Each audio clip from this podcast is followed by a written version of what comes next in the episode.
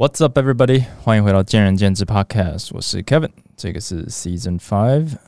Episode Five。All right，嗯，这个我在开始咨询服务以后，我当然呃，我也知道有很多同业或者是前辈也在做类似的的一些呃咨询或者是类似的服务哦。那我觉得也是，大家看到说。呃，在市场经过这么多的翻腾以后，哈，确实需要这样的一些一些资源，或者是教练端、经营者端需要这样的支援啊。呃，不过其实整体来说，我觉得，嗯，每当有任何人在问说，诶，请问大家对于管理啊、呃，经营啊、自我经营这个招生哈，或者是职涯发展有什么问题的，大家丢出来的问题都有一点。有一点惊人，好，惊人的意思是说，呃呃，避免太主观的评，就是评语，呃的前提下，哈，就是蛮基本的。那基本这个东西当然因人而异，就是从我们的认知，可能我们在产业里很久了，或者我们比较有有经验的人看到了这些问题，我们可能会很理所当然的说，你怎么会有这种想法？就是你怎么到现在还没有意识到，就是呃。这个职场不是这样运转，或者是呃市场不是这样运转，或者是这个客户跟你的关系不是这样的一个关系哦，诸如此类的一些一些反应，会让我们觉得说哇，这个市场还是非常的这个 primitive，或者是很很年轻啊。那嗯，要针对这一类型的问题，就是每一个人哦，他的对于自己工作的。理解或者对于市场的理解要个别处理是非常的困难，应该是说非常的难以用呃类似像 podcast 的方式去分享给大家，就是你不可能针对一个呃非常可能刚刚入行的人的问题去讲一集，呃，因为太 specific 太克制化了，这个真的就是需要呃一对一的坐下来讨论哦，去了解你目前的这个心态设定大概是什么样的成熟度。然后你遇到什么样的状况？所以我觉得这也是为什么看到在我做这件事情的同时，也也有一些一些这个前辈也也开始往所谓的 one on one 的 coaching 去发展。然后我觉得这是一个好现象。那在 podcast 的原则上，我还是会找一些我认为可以呃比较广义的去给大家一些想法的。那今天的主题其实跟盲从。这个字眼，我特别选盲从，因为它有一个负面的含义，就是盲就是 blind 嘛，就是看不见。那从就是遵从，所以盲从基本上就是，呃，它负面的含义就是说你是没有经过大脑思考的，就是在追随，呃，或者是照做。好，通常听起来就是不好的一件事情。可是我今天想要挑战一下大家，就是呃，你有没有考虑过尝试盲从？或者你有没有试试过这件事情？就真的就是眼睛闭起来，照着别人所说的盲目的去做，然后做一阵子。当你在卡关的时候，或者你在求学或者求职的过程当中，你是否其实曾经就有做过类似的行为，只是你自己不知道？或者你是否能从中获得好处？或者你曾经获得好处，但你不知道？好，那盲从这件事情，呃，我们从小到大其实都在做。对，当我们是小朋友的时候，我们其实根本不知道什么事情要做，什么事情不要做，什么事情对的，所以基本上我们就是听父母的，或者至少我们从父母的反应当中去判定说什么事情可以做，什么事情不能做。那我们从小当然就有所谓听话的小孩跟不听话的小孩。那其实听话的小孩，某种程度上，你可以说他就是很傻、很笨。为什么？因为他是盲目的相信他眼前的这个大人，他的这个父母，他这个老师，他就是不断的去做或者照着做，不断的修改自己的行为，去配合这个另一个人，这个长辈跟他所说的事情，这是非常盲目的一件事情。可是为什么这个盲目可以被接受？因为其实我们小小朋友嘛，他没有自己的判断能力。但我们今天先不讲判断能力，因为毕竟就没有。那盲从这件事情，它自然成立了。那其实它也是在培养某些东西哦，或者它无意间的就是代表了某些东西，举例来说，你要能够有效的盲从，你必须要有倾听的能力，倾听的能力。你必须要能够听懂别人在讲什么，你必须要有耐心，你必须要有耐心去听别人到底要你干什么。那另外就是你还有自我反省的能力。你当你被修正或者被这个告知要做什么时候，你不会反弹哦，你不会叛逆，你不会不高兴。这个其实就是一种。自我反省、自省能力，或者内化外部资讯、自省、自我怀疑的一个能力。那另一个，我最后写的是合作。那这个有点可能有一点不直接，但我会把它写进去。是我合作后面我还挂号写“吃亏”这两个字，就是当我们在盲目的做别人告诉我们的事情的时候，某种程度上我们不知道我们有没有吃亏，对不对？因为我们做的事情跟我们得到的事情。其实就是别人跟我们说你会得到的，我们并没有去思考全局，说这件事情我应得到什么，我应该获得什么，或我应该做多少。反正你叫我做多少就做多少。好，那这些东西其实就是盲从的好处。那嗯，为什么这件事情重要呢？就是因为我们在听到盲从这个字眼的时候，我们很容易去想到它的坏处，我们可能会吃亏，我们可能会被别人占便宜。我们可能会被误导哦，诸如此类东西。可是这个东西，我们年纪小的时候似乎都不太去在意。那我们为何会开始在意这件事情？或者来到了这个出社会的时候，我们为什么会在意这件事情？就是因为我们开始认为我们有自我判断的能力了。所以这其实是有一个一个一个一个临界点，就是我们在。呃，成长的过程当中，在某个时刻，我们就失去了盲从的能力。那也可以用另一个观点讲，就是我们就不再那么的天真了，我们就开始想很多了。哦，小朋友就是不想太多，哦，比较天真，比较容易骗，但是他也比较容易学会东西，因为他盲目的去做周边环境教他做的事情。那这个反而是。我们在学习过程中，我觉得很大的一个优势。你可以想象一下，如果有一个小朋友，他从六岁开始就不再听，呃，周边父母或者大人的指导或者教的东西，他要花多少时间才有可能把这个不要说社会怎么运转了，去学会一些基本的生活能力？哦，他可能什么都学不会。他可能走到路上，连交通，呃，走到外面，连什么东西不是你的不能碰，这些东西都不行。大概两天之内就被车撞到，会被抓抓去关了嘛？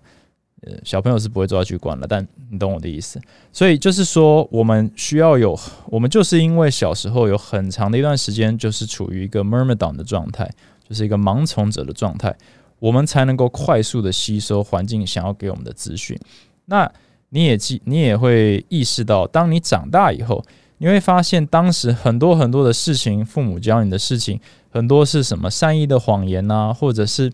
呃，你可能发现啊，我怎么白做了那么多事情啊，或者我们怎么那么傻，那么用那么没有效率的方式，就是听哦，我明明有更好的方式，所以我们会开始去回想这件事情，然后我们开始会有自己的想法，我们会发现说，诶，其实我。好像比那时候的意见还要聪明，我们就开始对于我们周遭环境的资讯开始产生一种不信任，所以我们盲从的几率也就越来越低。那但是我就是想要强调，盲从这件事情其实是蛮重要的，你必须要学会怎么运用它，因为我们小时候是被保护着，但是我们出社会自己打拼以后或长大以后，变成说我们得对于我们自己的。环境还有所有的一些决策，嗯，负责的时候，好像，嗯，就比较容易卡在一种，呃，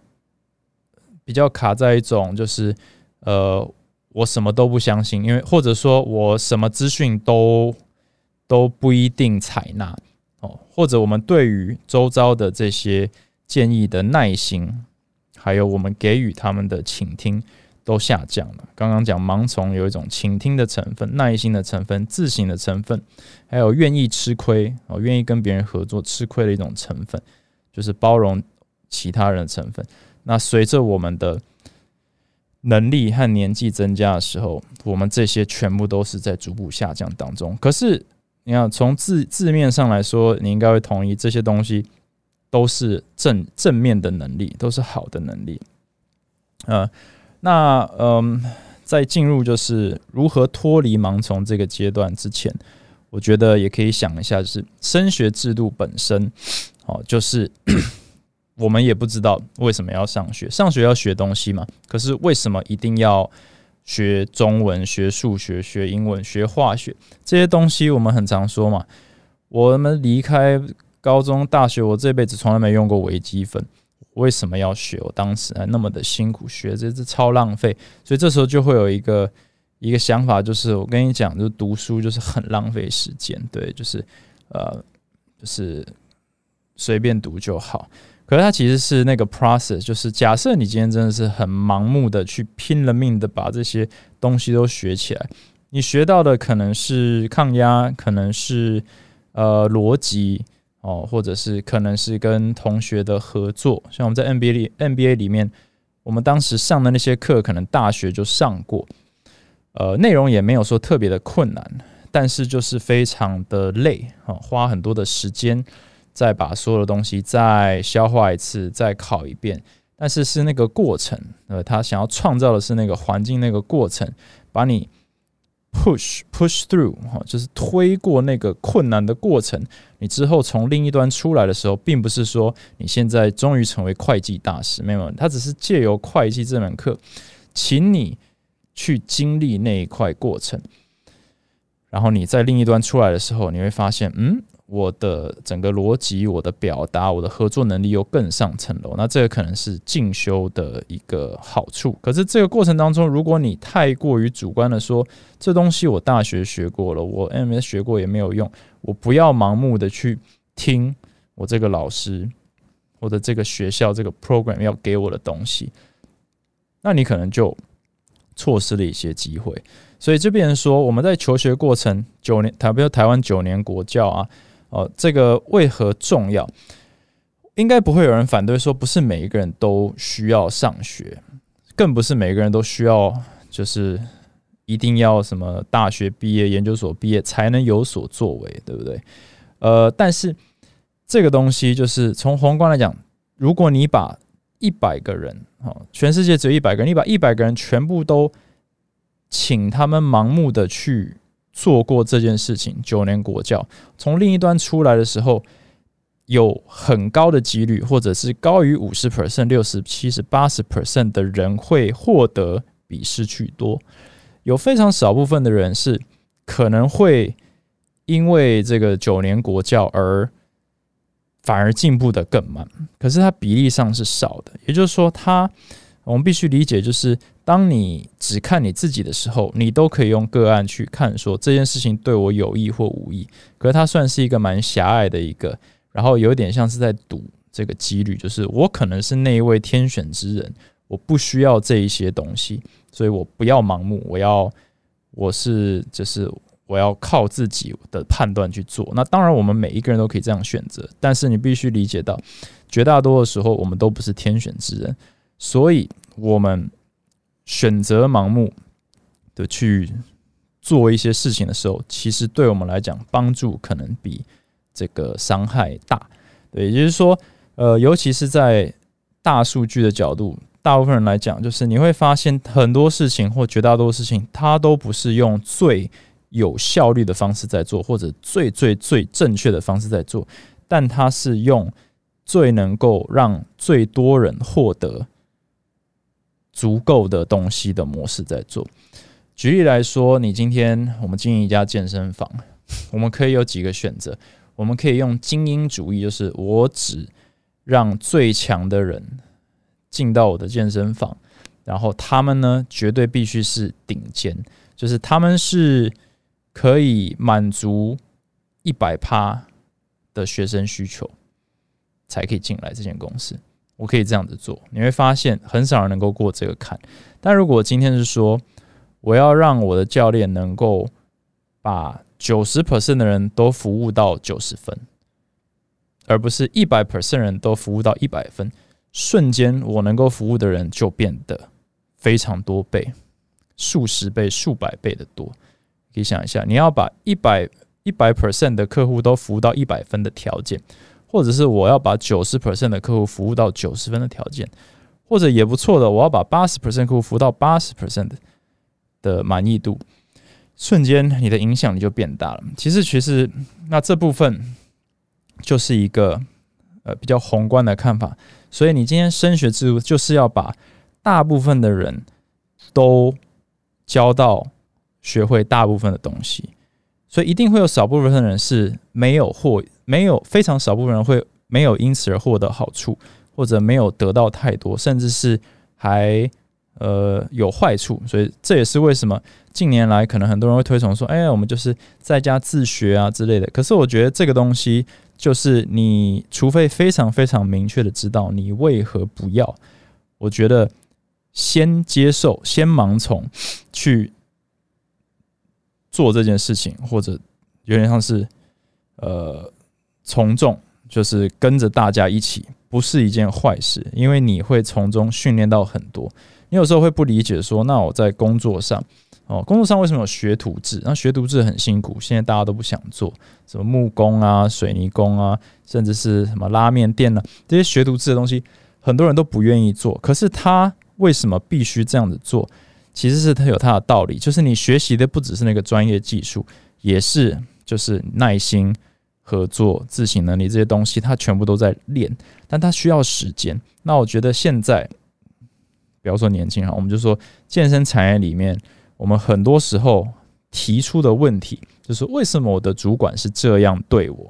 为什么我的公司制度长这样？为什么我的客户是长这样？或者跟我的沟通不好？其实就是因为我们是用非常主观的方式在看这件事情。你有点把自己放太大了，你有点忘记说，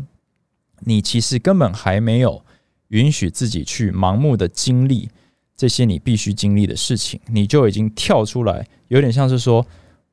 我还没上过学，我就已经决定学校不适合我，所以接下来我就一直在质疑说，为什么这些从学校衍生出来的一些规范、一些制度，就跟我就很不合，我就觉得它很没有效率。可是就回到我刚刚讲的，社会运转的东西，为了要让大多数人都能够做到大多数的事情。它并不是用最最最有效或者呃最最最有效率或者最最最正确的模式在运转，它是要让大家都能够做到九十分，哦，八零二零法则好了啦，就是大部分的人都可以顺顺的在这个 system 里面跑。如果你今天是只在乎就是每一个人就是他个别的需求去克制化，其实是创不出一个 society 或者创不出一个公司。啊，这是极度困难的，你只能是一个非常非小、非常非常小的一个精英部队。可是，就算如此，你不可能有一个精英社会出现，那都是有极大的问题的。所以，就是，而，当你用这个方式去思考的时候，你就会开始，你必须开始放长、放宽你的耐心。哦，你在跟你主管去跟你主管学习的时候。你那个耐心不是说我三个月内我就已经知道我的主管是好人还是坏人，你必须盲目的去消化他所有给你的东西。我知道这听起来几乎不可能，可是你今天如果不这样做的话，你会怎么样？你你就离职嘛，你就换去另一间公司去给另一个主管教。那。你也许觉得，诶，这个主管比较好之类，所以你有耐心。可是，假设你又遇到一个跟你风格不一样的，你又不给予足够的耐心的时候，你就会一直跳，一直跳，一直跳。公司也是一样，呃，求学也是一样，工作也是一样。你会发现，你永远都在换，你永远都在思考，我是不是该换？你永远没有静下来，在任何一个地方耕耘够久的话，那其实。后果大概可想而知，就是会有极少数的人是在这种模式之下找到自己的出路，然后哦，这个一飞冲天。可是有多少人就是在这个换来换去、哦举棋不定的状态之下，就是很平庸的一直过，然后一直是处于一个压力的状态。呃，这个应该是我所看到，或者我相信大家自己或周边最常出现的一个状况。就是你基本上永远都对于你的环境有一些不满意，可是你没有强迫自己去适应它，哦，或者你有想，可是适应的时间不够久。你就是听不进去别人那些比较跟你不合的言论，你并没有强迫自己去试图去了解、去倾听、去盲目的遵从哦，因为这就是一个负面含义嘛。小时候求学那种盲目遵从老师的，呃，就是 teacher's pet 哦，那英文讲 teacher's pet 就是一种有一点点负面含义啦，就是呃，就是老师的宠物这样，就是哦，老师说什么你就是。你就是就像像班长那样，就是哦，老师说什么都都对，都照着老师走哦，大家就会嘲笑他、嘲讽他。那在公司里，这个压力更大。那种很支持自己老板或主管的，通常是要承受一种舆论的压力的，对不对？就是讨好主管啊，讨好老板啊。可是做这件事情的本身哦，并不是为了得到什么好处，而是你没有这样子完全去照做的前提之下。你就没有办法完全的去感受这一个系统或这一个老板或者这一个主管，他他的理念到底代表什么？到底可以创造什么？你从来没有真实的去判定过，除了非常表层的自己觉得对或错之外，你没有任何其他实体的经验或者是这个对，就是体验去把它跑完。那跑完不是说我我尝试过，就是听他，然后照做到一个月没有，是一年、两年、三年、五年，你才可以判定说，或者是耕耘出说这个风格它的原理适用于什么地方，适用于什么样的人，那我可用可不用，甚至截取一些好的或坏的东西，你才有可能发展出自己的原则或自己的。对我们现在我觉得很多。刚入产业的人，你的原则都是你自己想象出来的。哦，这是你听别人讲的哦。这个公司哦，很讲讲，这个公司就很糟，所以我不要去。但是老实说，百分之九十九想进这个产业的人都应该进那个公司，但是百分之九十九人都不进那个公司。所以从第一步开始，因为你太不盲从了，就可能做了一个很错误的决定。那当然不是我说了算，但是很多时候就从那一刻开始，你就开启你的浪人生涯。所以摸索了好几年之后，你还是不确定，因为你从来没有体验过大家传言中的很糟糕到底是什么。你在追求一个大家传言中很棒的东西，可这东西你好像怎么样都摸不到，因为你少了一点这个 blind trust。对，就是有一点像是你一开始就太聪明，你一开始就呃呃。太倚重自己的判断或自己的价值观，反而去你没有去真的去体验过已经在市场上运转的东西，或者一些前人的智慧，导致你走很多冤枉路。上一集有讲，就走很多冤枉路。那我也希望可以去减少这个冤枉路。可是其实这人之常情，我也不喜欢听，就是呃，应该说我不是喜欢，我听到。这前辈的智慧，长辈的智慧，很多时候对我来说也非常的刺耳。那第一时间内，我也都是反弹啊。我虽然这样子，Podcast 这样讲，我的第一个情绪反应也是反弹。那可能当下反弹，反弹一个月，反弹两个月。那在某些时间点，我会比较快去解除这个反弹，然后静下来思考，说，哦，也许我是错的，或也许这值得一试。可是我觉得。呃，光是要来到这一个点，就已经花了我非常非常多年的时间。那呃，你说小时候那种叛逆期，那好几年，对，其实其实就一样的事情。我们今天听不进去其他人的建议，或者无法让自己盲从，很有耐心、心平气和去做一些事情，日复一日的去重复别人给予的任务，就是因为我们太怀疑说，哦，也许在浪费我的时间。也许这件事情根本就不对，哦，我认为这件事情怎样怎样，可是我们其实就没有足够的这个 data point 去判定别人是错误的，但我们又不愿意去盲目的相信，所以我们就基本上就是摸黑在我们的职业发展里面一直去走，对，所以呃，有点像是小朋友的天真是一个我们很长嘛，尤其年纪大了就说哦，小朋友的天真是生活最快乐的时候，其实。天真一点，你会发现在公司里面或者在朋友圈里面，最天真的那一位、最乐天的那一位，好像就好事会发生。其实他也是学到最多的那位，他可以接触到最多的机会。他有时候好像是在被 take advantage，好像有一点就是被占便宜。可是，哦，并不是说吃亏一定占便宜，但是有时候，呃，这些案例似乎到最后，他们都不是真正吃最大亏的人。哦，好，那讲到这里，并不是一路一路盲从嘛，因为何时可以脱离盲从？随着我们长大以后，我们还是得帮自己负点责任。所以，呃，但我是想说，就是呃，有意识的运用盲从这个概念哦，其实是可以永远都在使用的。就是我们不用脱离盲从啊，对，尤其是在职涯初期发展，在我们真的能够呃靠自己站站稳脚步在这个产业里面，这个前提就是我们要非常了解这个产业，我们可以靠自己就已经可以去掌握。整个这个市场的脉动，还有整个这个产业的变化，这个竞争的这个强度，我们的抵抗力够高。你要以一个个体户来讲，要有这么这么高等级的抵抗性或对抗性，其实要累积很多很多年的经验了。现在太多教练就是觉得，嗯，一两年、三五年、十年就可以对抗市场了，就是你已经帮自己铺好未来呃三十年的路。这个东西可能是有点操之过急。那既然你没有办法那么快就铺好这个路，那你要想想，那你这十年、二十年，你要你要从哪里去吸收能量或者学习，持续的把自己准备好？因为要用十年奠定未来三十年，还是用前十五年奠定未来二十五年？哦，诸如此类的，那你就得有一点强迫自己去。不断的、不断的在每一个环境里、每一个职位上、每一个任务上去，很盲目的去执行它、去学习它、去吸收这些资讯，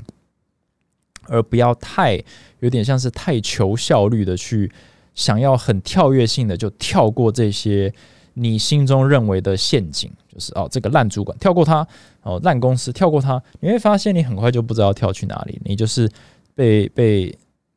你就是在一个孤岛上面，你没，你好像已经没地方跳了，但其实你应该要回到你所有的那些你认为可以直接跳过的东西。假设你每一个都盲目的去把它吸收、了解、彻底的，呃，这个有耐心的去把它执行完，花两年、花三年，也许你在十年后，你就是一个完成体。哦你是一个 complete package，对，然后这个过程当中，你的你的倾听能力、你的人际关系、你的管理能力，就是每一个人都在问的，就是要怎么样管理更好。呃，老实说，如果我说你就是培养出很高的耐心，你管理的问题可能就已经解决百分之六十了。假设今天这是我的解答的话，请问你要去哪里训练耐心？老实说。你如果回想你的 career path，可能你就是超级没耐心，你才会走到今天这一步。就是主管讲两句你就爆炸，哦，客户说问两句你就没耐心，哦，或者是同事这个合作有点困难那就放弃，哦，准备一个课程失败过一次你就放弃，就你的耐心是非常短的，是一个 very very short fuse 的话，其实你永远都做不到你想做的那件事情。但是因为你从来没有逼自己去盲目的说。我好像很不拿手，或者我就是我很不同意，但我就我就照做。然后我你你要我怎么做，我就怎么改。我努力的去试图去揣摩出你要什么。你刁难我，我就继续。对，听起来很像很不很很不开心嘛。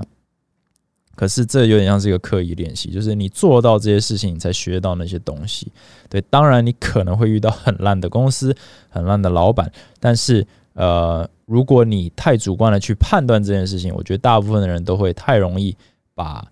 东西想的太简单，所以啊，当然有可能你真的是在全产业最烂的主管底下工作，这有可能。但是我觉得大部分人都不是。那当你不是的时候，你可能就因为离开而错失了一个机会。那我觉得是很可惜的。对，那随着我们累积这些，我们会有一个交叉点，黄金交叉嘛，就是嗯，你的你忙你。因为盲从而获得的好处，跟你实际累积到的能力的一个交叉点，那一旦交叉以后，你就可以开始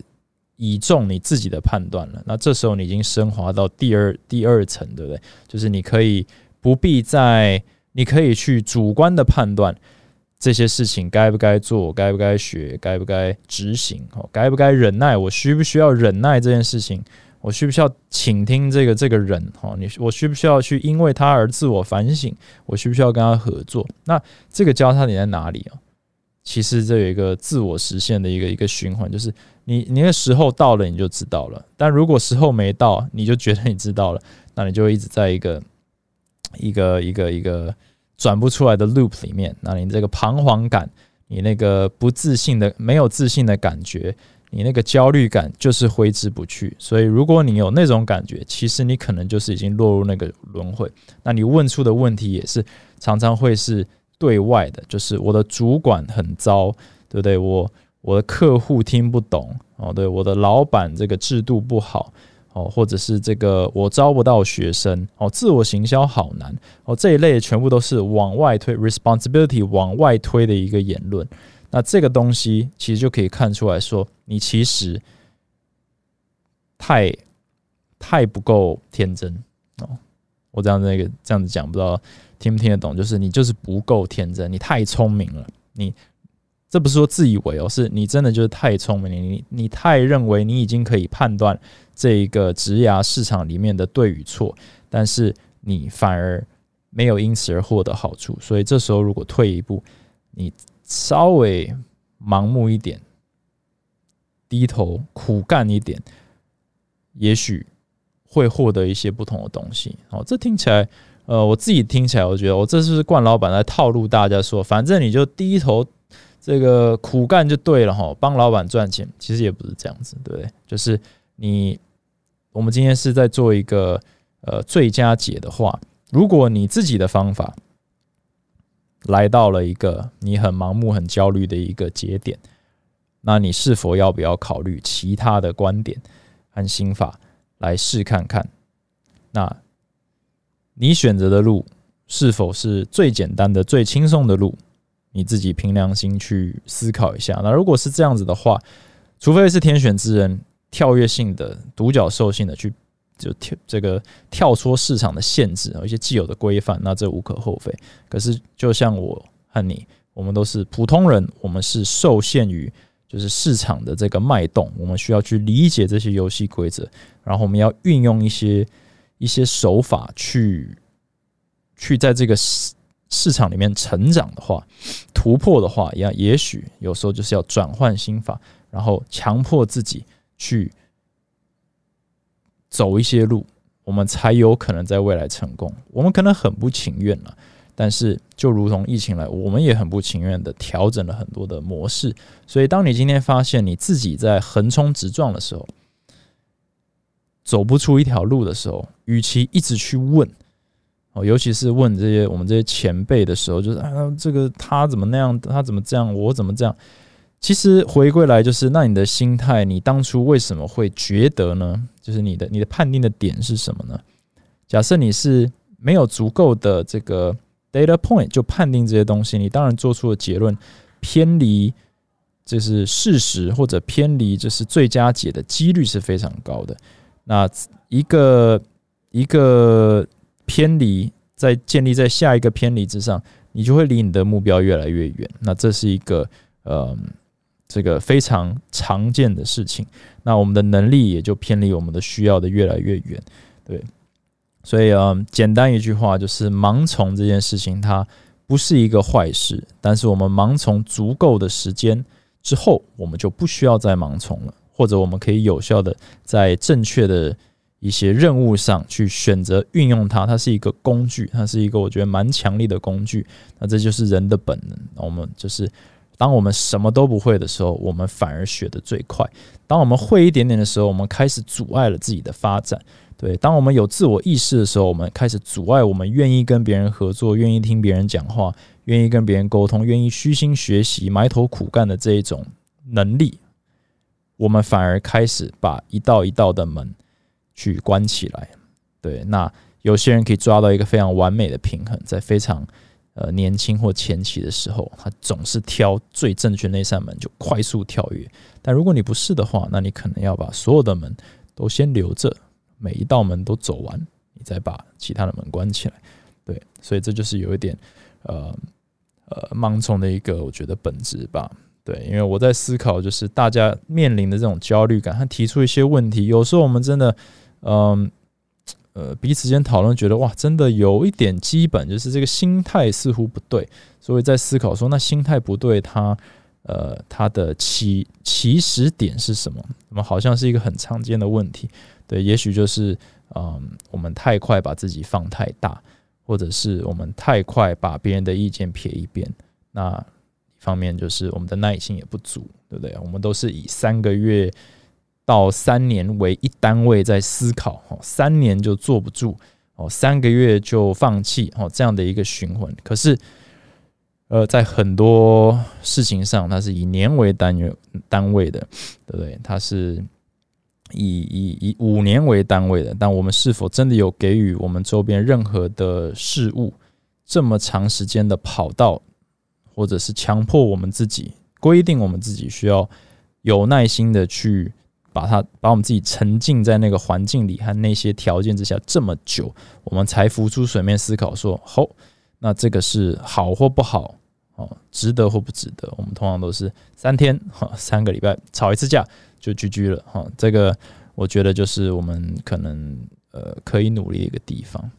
OK，好，那这一集就讲到这里。那如果你喜欢这一集的内容的话，想要听到更多呃相关的这个主题的话呢，那也请留言给我。呃，在 Apple Podcast 呃给我个五颗星，然后留言给我，或者是到这个 IG 的 Talks with Kevin Acrobatic 都可以找到我。那如果你想要有更深入一对一客制化的咨询服务的话呢，那在这一集的资讯栏，我会把这个咨询表单，好，就是 Google 表单呢，就连接在下面，让大家可以更简单直接的把你们的需求和你们的背景，我直接把一些我觉得重要的问题列出来，因为。过去这两个礼拜，我的做法是，呃，你们来信给我，然后我再把我要的问题传给你们，我们再约时间。那现在我就直接把写在表单里面，然后你就可以直接回答一些基本问题。我会整理完，我认为我们讨论的这个大方向可以是什么之后，我再把那个这个价格还有这个呃可以的时间，我们再敲定，然后我们再这个。做初步的一个咨询讨论，这样子，OK，那也谢谢大家支持。那呃，这个这个 Podcast 目的也是希望产业越来越好。那一堆咨询也是希望大家可以有更这个踏实的一些一些讨论哦，针对你个人的一些呃想法和目标，还有你目前的这个环境状态去做一些这个评估跟分析。这样好，谢谢大家收听，我们下一集再见，Thanks for listening，拜拜。